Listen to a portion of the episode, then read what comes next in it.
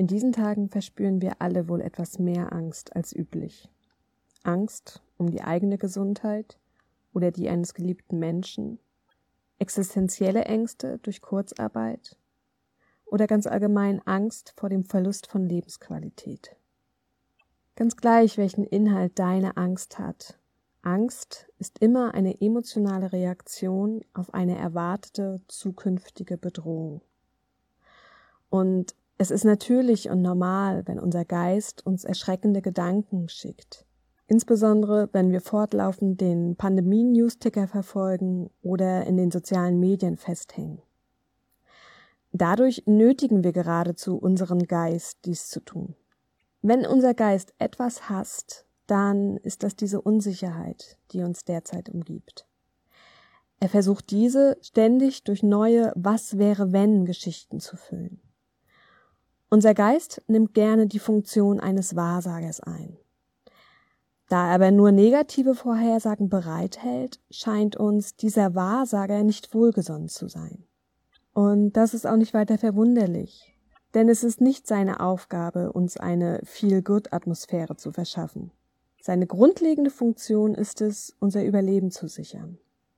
Wenn du nun aber nicht nur durch die Medien, sondern durch deinen eigenen Kopf immer wieder Katastrophenszenarien aufgetischt bekommst, dann fühlst du dich nicht nur schlecht, sondern es ist auch wenig hilfreich, wenn du dich diesen Gedanken immer wieder hingibst.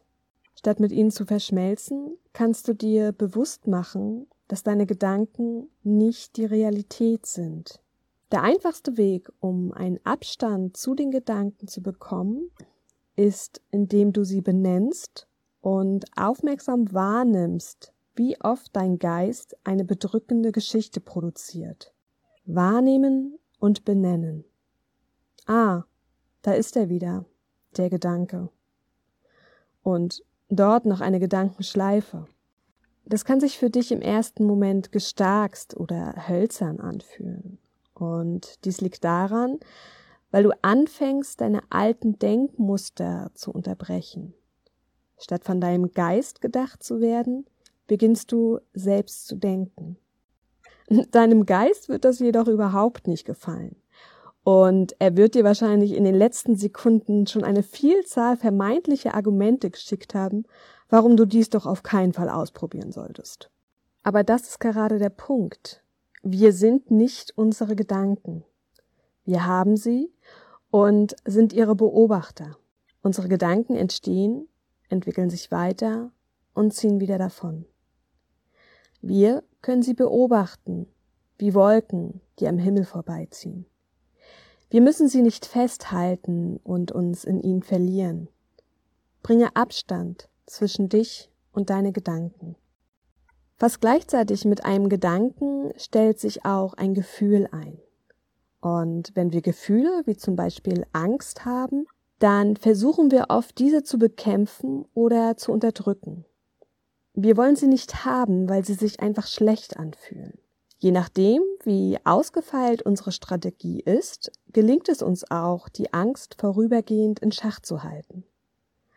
Langfristig jedoch geben wir ihr dadurch die Möglichkeit, sich im Stillen wieder aufzubauen und dann umso überwältigender über uns hineinzubrechen. Es gibt keine Möglichkeit, Angst aus deinem Leben zu verbannen. Zu leben bedeutet Angst zu haben.